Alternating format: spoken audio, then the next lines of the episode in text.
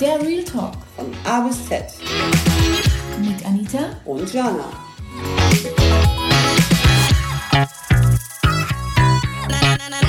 Eigentlich wollte ich mich gar nicht äußern zu diesem Thema, welches seit ein paar Tagen die Permanent-Make-up-Branche schwer beschäftigt.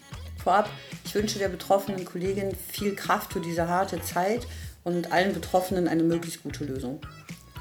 Was ich allerdings sehr schade und echt bedenklich finde, ist, was diese Geschichte für unsere Branche im Allgemeinen bedeutet. Gerade jetzt, so kurz nachdem beschlossen wurde, dass wir ab Ende 2020 keine Laserentfernung von Tattoos oder Permanent Make-up mehr ausführen dürfen. Und jetzt plötzlich wird eine schlecht ausgeführte Remover-Arbeit streckenweise auf echt unschöne Art durch die Medien und durch die Presse gezogen.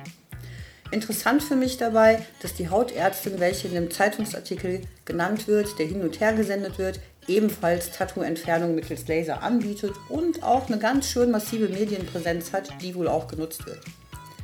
Und obwohl ich niemand der Beteiligten persönlich kenne, frage ich mich schon, ist das echt Zufall? Dass knapp ein Jahr, naja, anderthalb Jahre vor Inkrafttreten des Laserverbots zur Tattoo-Entfernung ausgerechnet andere Methoden jetzt in Verruf gebracht werden? Und ich würde mir für die Zukunft so sehr wünschen, dass die Beauty-Branche in Deutschland besser reglementiert wird.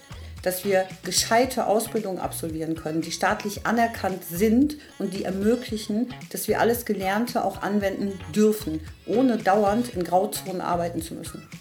Und anstatt dass man sich jetzt gegenseitig in den sozialen Medien durch den Wolf zieht, wäre es eigentlich angebracht, uns endlich mal zusammenzuraufen und zu überlegen, wie man eine gescheite Lobby für uns auf die Beine stellt wie auch immer man das dann nennen möchte. Schauen wir einmal rüber in die Niederlande oder in andere europäische Länder, die ein strengeres Ausbildungsreglement auf staatlicher Ebene haben. Da stellt man fest, ja, es ist etwas schwieriger, sich in einigen Bereichen der Kosmetikbranche, wie zum Beispiel Permanent Make-up, ausbilden zu lassen. Dafür ist man nachher aber auf der sicheren Seite und darf das Gelernte auch anbieten.